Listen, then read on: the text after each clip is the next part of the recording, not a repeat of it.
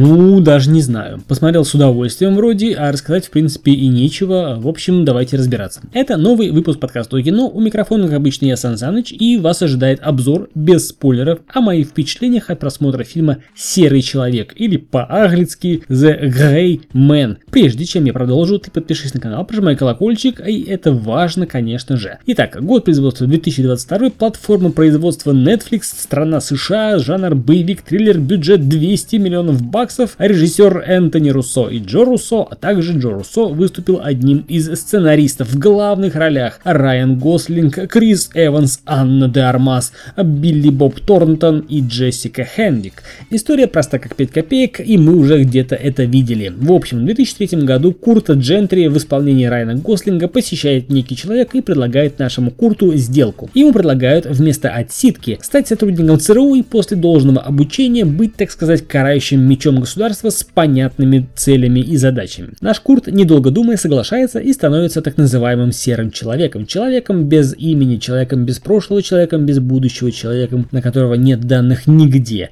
Нет биографии, нет материалов, нет никаких свидетельств, подтверждающих его существование. В общем, спецагентом под кодовым названием Sierra 6. Спустя 18 лет, устранив очередную цель, он узнает, что только что убил агента Sierra 4 и получает от него носитель с информацией, который представляет угрозу для секретной программы Sierra. Поняв, что дело нечисто и что если только что убитый им человек был одним из его программы Sierra, то прикинув, что к чему, он задался простым вопросом. Если он только что убил Sierra 4, то как скоро настанет момент, когда придут за ним самим, за Sierra 6.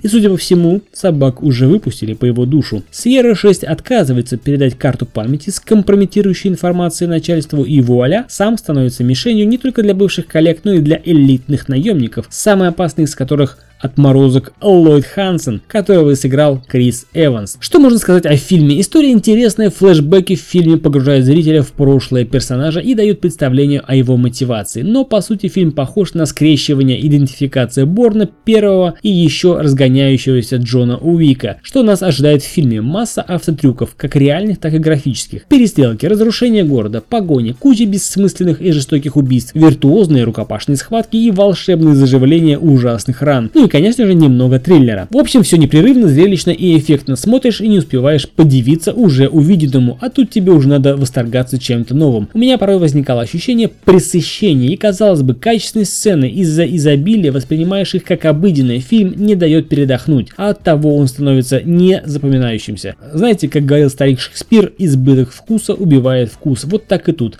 Слишком много наворочено, а потому не воспринимается. В общем, да. Обращают на себя внимание и дурацкие усики у Криса Эванса в исполнении роли отморозка и откровенного маньяка. Или же это отчаянное желание распрощаться с образом правильного мальчика Капитана Америки. Ну, попытка, скажем, на мой взгляд, неудачная. Отличное музыкальное сопровождение держит в напряжении весь фильм. В общем и целом, фильм отличный. Посмотреть вечерком после работы самое то. Если любите боевики, то он подойдет на все 100%. В общем, рекомендую, если особо не ковыряться в начинке. А это был подкаст о кино. У микрофона звучал Сан Саныч с мнением без спойлеров о фильме «Серый человек». Подпишись на канал, прожимай колокольчик. До скорых встреч. Пока.